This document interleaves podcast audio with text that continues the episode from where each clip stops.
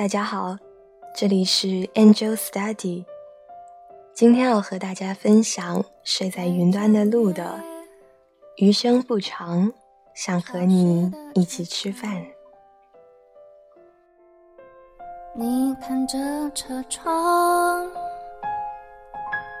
窗外它。电影《喜欢你》，满屏都荡漾着甜而不腻的气息。周冬雨和金城武靠着食物堆积起来的情感，演绎了一场舌尖与心灵的对话。故事的开头是俗套的流程：周冬雨穷，脾气臭，厨房调料般的存在；而金城武多金帅气，作为一名无比挑剔的美食评论家，周冬雨却能对他手到擒来。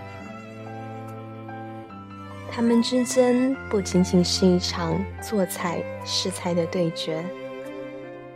金城武的味蕾本难以挑动，周冬雨的一道红酒、柠檬、肉桂煮成的销魂夺魄女巫汤，唤醒了对方缺乏已久的爱。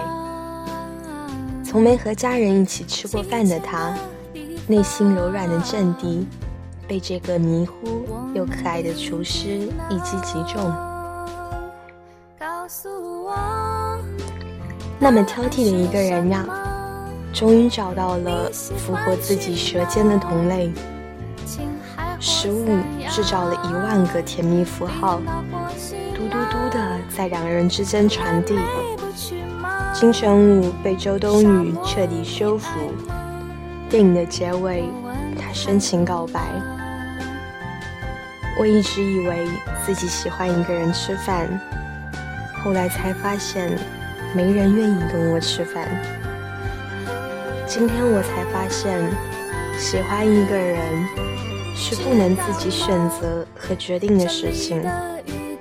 我跋涉了千山万水，如今终于找到你，想和你吃一辈子的饭，睡一辈子的觉。想和你一同坐在阳台，看一辈子的夕阳。我在心里给你预留了位置，你能不能来？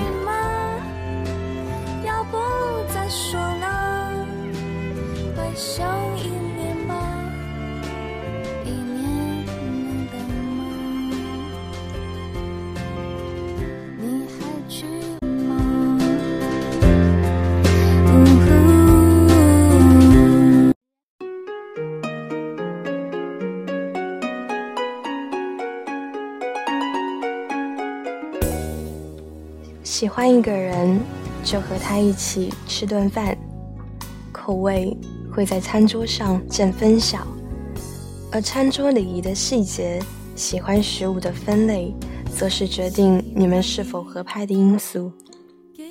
懂得照顾你胃口的人，自然不舍得你委屈自己的情绪。一蔬一饭里凝聚起来的点滴，西瓜中间最甜那部分留给你。鱼肉身上最鲜嫩的部分留给你，香菜你不要，那我们就换其他的佐料。喜欢一共有三道甜，当它还是心动时是芝士蛋糕，甜蜜都藏在口感里，漏掉的半拍心跳，小心急迫想让你知道。最浓烈那会儿是长条形的南瓜蛋挞，细腻的南瓜香气和酥脆的蛋挞结合，俏皮的在心间打转，有一种微醺的甜。有时候呢，又变成提拉米苏，缠绕在舌尖的微苦是喜欢你时的忐忑。这样一来，这种特别的味蕾会更加深刻。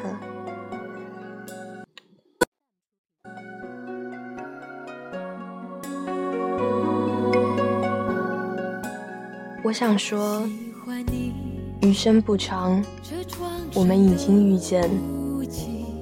喜欢的食物口味和我那么吻合的你，当我这辈子的饭友吧，一起吃遍这世上每一口新鲜。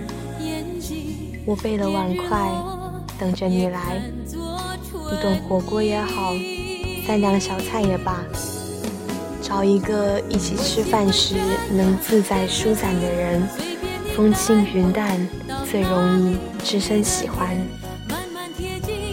明天也慢慢的、慢慢清晰，我